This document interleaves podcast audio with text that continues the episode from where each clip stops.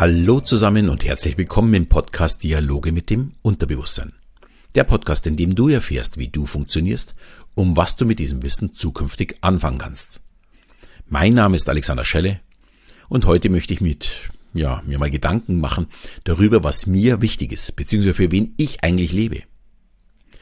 Ich hatte in der letzten Woche einige Zoom-Meetings für meinen Kurs zur emotional intelligenten Kommunikation und fast in jedem Gespräch fällt mir auf, wir achten viel mehr auf die Auswirkung als auf uns selbst, wie es uns dabei geht. Daher die Frage, was ist uns eigentlich wichtig? Ja, und wie fast immer, wenn man sich mit so einem Thema beschäftigt und sich Gedanken macht, stolpert man mehr oder weniger zufällig über Geschichten, die genau dazu passen. Und genau so eine möchte ich euch heute erzählen. Natürlich auch dazu meine Sicht der Dinge dazugeben, ja, und auch ein paar Tipps geben, wie man damit umgehen kann. Aber beginnen wir mit der Geschichte. Die Geschichte handelt von einer Lehrerin aus New Jersey in den USA. Julia Mooney. Sie ist Kunstlehrerin und sie hatte ihren ersten Tag an einer neuen Schule und hat sich dafür extra ein neues Kleid zugelegt. Ein bisschen unscheinbar in Grau, so ein bisschen Öko, aber es steht ihr sehr gut. Und sie trug das Kleid nicht nur am ersten Tag, sondern auch am zweiten, dritten, ja und auch in der darauffolgenden Woche. Und natürlich haben die Kinder mit der Zeit begonnen zu tuscheln, ob sie ja eben nur dieses eine Kleid hat. Und ob das denn auch vielleicht gewaschen wird. Schließlich trägt sie es ja täglich. Und man muss wissen, in der Zeit hatte es im Sommer so um die 30 Grad. Und auch unter den Kollegen wurde sie bald zum Gesprächsthema. Das ist natürlich allen aufgefallen. Und Julia war das scheinbar alles egal. Sie hat weiterhin konsequent das Kleid getragen.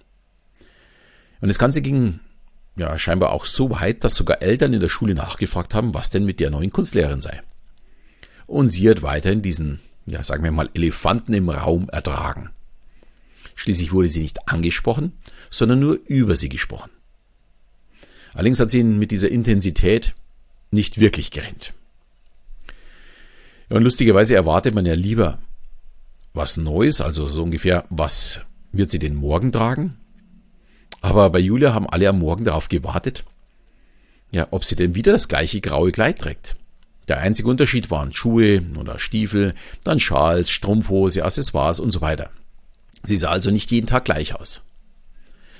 Ja, und in der dritten Woche war es dann soweit und sie hat es aufgelöst. Persönlich in ihren Klassen, aber vor allem über Instagram, da konnten alle zugreifen drauf. Und sie erklärte dann, sie macht eine 100-Tage-Challenge und trägt in der Zeit eben nur dieses eine Kleid. Natürlich immer frisch gewaschen. Sie wollte ja eigentlich oder ihr Vorhaben war im Grunde auf einige Dinge aufmerksam zu machen, die auch ihr als Mutter von zwei Kindern eben nicht gefallen, so wie wir leben.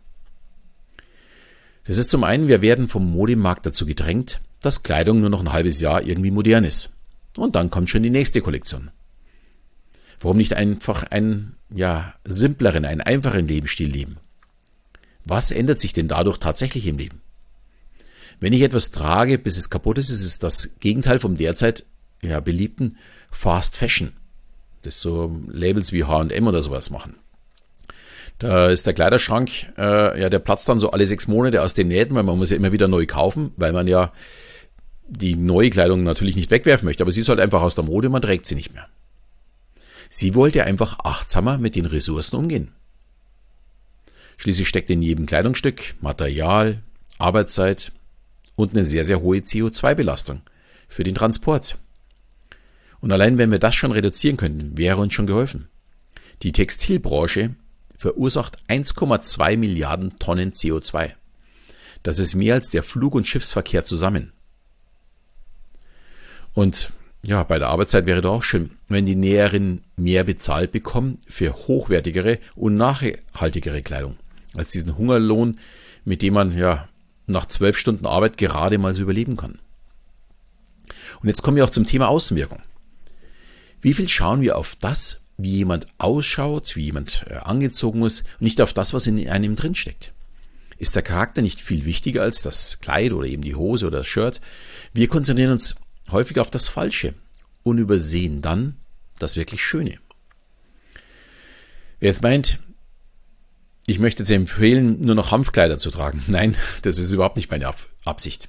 Ich finde, jeder sollte genau das tragen, was er oder sie möchte. Mir ist nur wichtig, dass wir es bewusst machen und eben nicht für andere tun. Und hier komme ich dann wirklich zu meiner Ausgangsfrage zurück. Was ist mir eigentlich persönlich wichtig? Und wenn ich das für mich entscheide, kommt ja, ja noch viel wichtiger Punkt.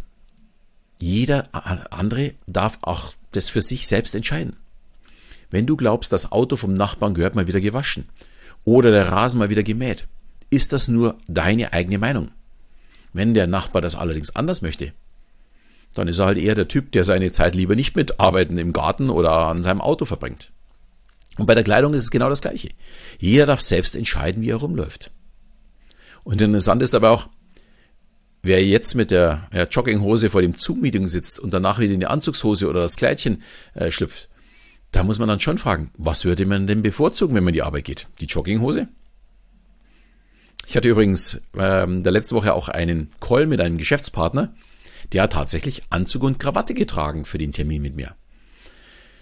Ich nehme an, er trägt es sehr gerne und auch nur für sich. Es ist einfach sein Ausdruck nach außen, aber ich hoffe doch auch für ihn selbst. Und das ist mir unheimlich wichtig. Definiere dich also nicht über das, was du äußerlich trägst, sondern über dein Inneres. Was möchtest du tragen?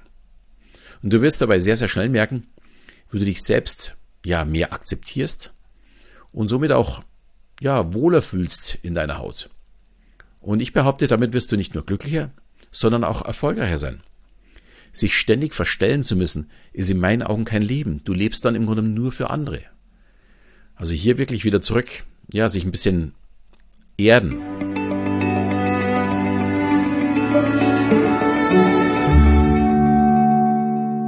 Jetzt stellt man sich natürlich die Frage, wie kann man diesen Prozess starten? Im ersten Schritt ist es einfach wichtig, es selbst zu wollen. Und zwar nicht irgendwann, sondern einfach jetzt. Und ich musste immer schmunzeln, wenn mir jemand sagt, er möchte später mit dem Coaching anfangen. Ja, warum denn dann überhaupt noch? Wenn ich weiß, dass ich was ändern möchte, dann doch jetzt sofort. Das ist wie mit dem Rauchen aufhören. Ich kann es immer vor mir herschieben, aber ich kann genau in diesem Moment auch anfangen. Wichtig ist, ja, dann auch die Veränderung muss noch ja, in einer gewissen Weise übersichtlich sein. Jeden Schritt muss man tatsächlich einzeln gehen. Einfach irgendetwas überspringen bringt nichts.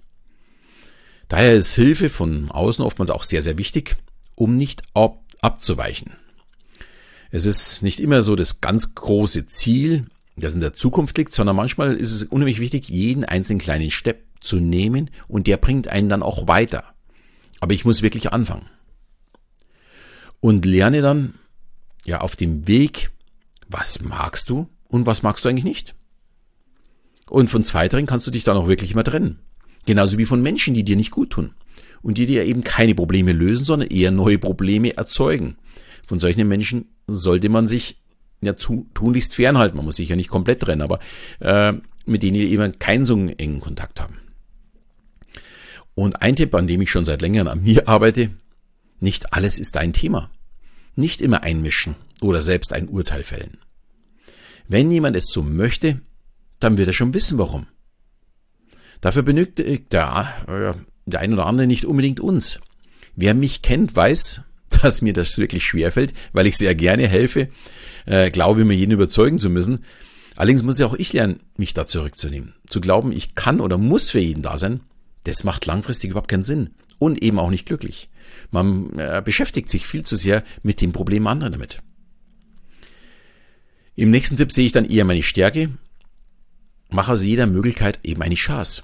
Wenn eine Türe aufgeht, bleib nicht davor stehen und überleg lang, sondern schau zumindest mal rein. Vielleicht wartet doch ja irgendwie eine große Chance auf dich. Wie oft habe ich schon Leute gehört, die meinten, die Hypnose wäre eine Möglichkeit, ihre Probleme in den Griff zu bekommen. Aber die meisten probieren es dann nicht mal aus. Sie beschäftigen sich zwar damit, aber sie tun es nicht. Und dann habe ich auch nicht die Chance auf eine Veränderung. Und so ist es im Grunde auch bei meinem Seminar zur emotional intelligenten Kommunikation.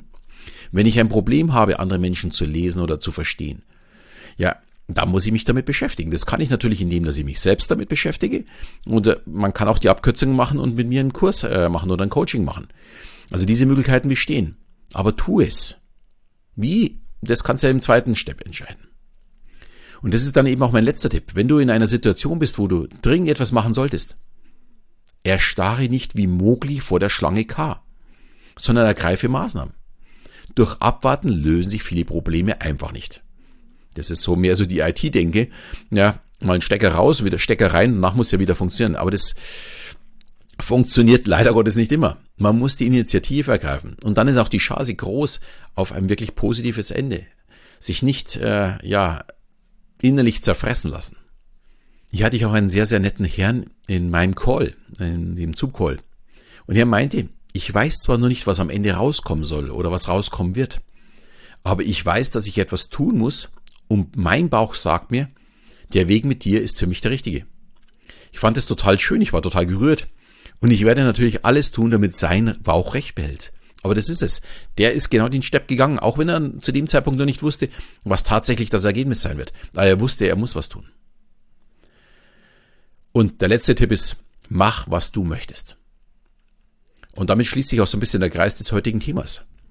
Da es wieder so ein bisschen um Kleidung geht. Und zwar um die, ja, um die Socken unserer älteren Tochter.